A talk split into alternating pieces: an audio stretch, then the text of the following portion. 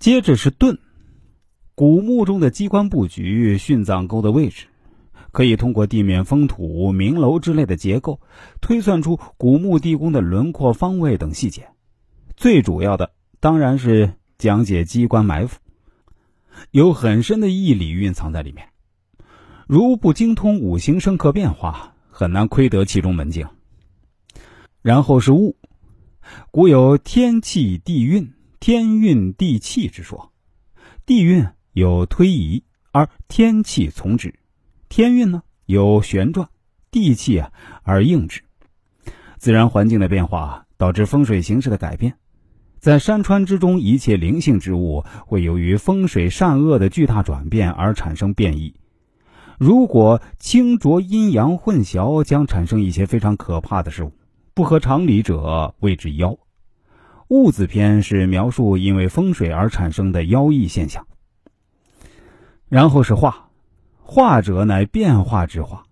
帝师们眼中最艰难的是改风水，小者改门户，大者变格局。古风水一道中啊，不主张人为改动风水形势。宇宙有大河观，山川有真性情，其运其气，安可妄动？画字卷呢，是被摸金校尉视为禁忌的一卷。但面对一些是通过改变格局、营造风水宝地的古墓，画字卷呢，就是它的克星。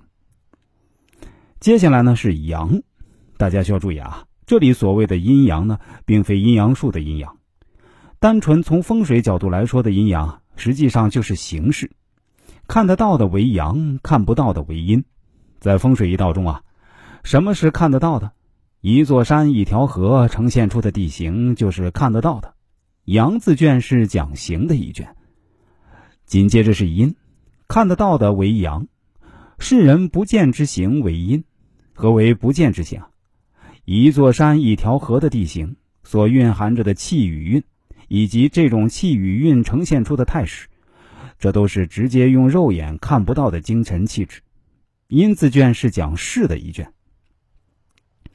最后是空，大象无形，大音希声啊，这是风水秘术的最高境界。这一篇中啊，其实是没有一个字的，是无字之篇。学习者通过循序渐进，研习到最后。大道已正，自然能领悟这个无字的空之卷，造化之内天人合一的终极奥妙所在。好了，朋友们啊，在下期节目中啊，我打算继续给大家讲述一个我给顾客做人生规划的案例分析。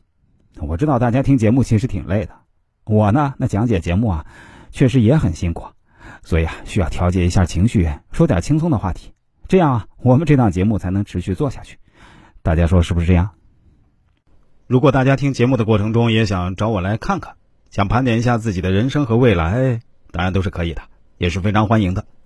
方法呢非常简单，您只需要添加一下我的 QQ 号就可以，二三八零三六幺九幺四，这是一个十位数的号码，大家数一数是不是十位数呢？我再说一遍哈，QQ 号是二三八零三六幺九幺四。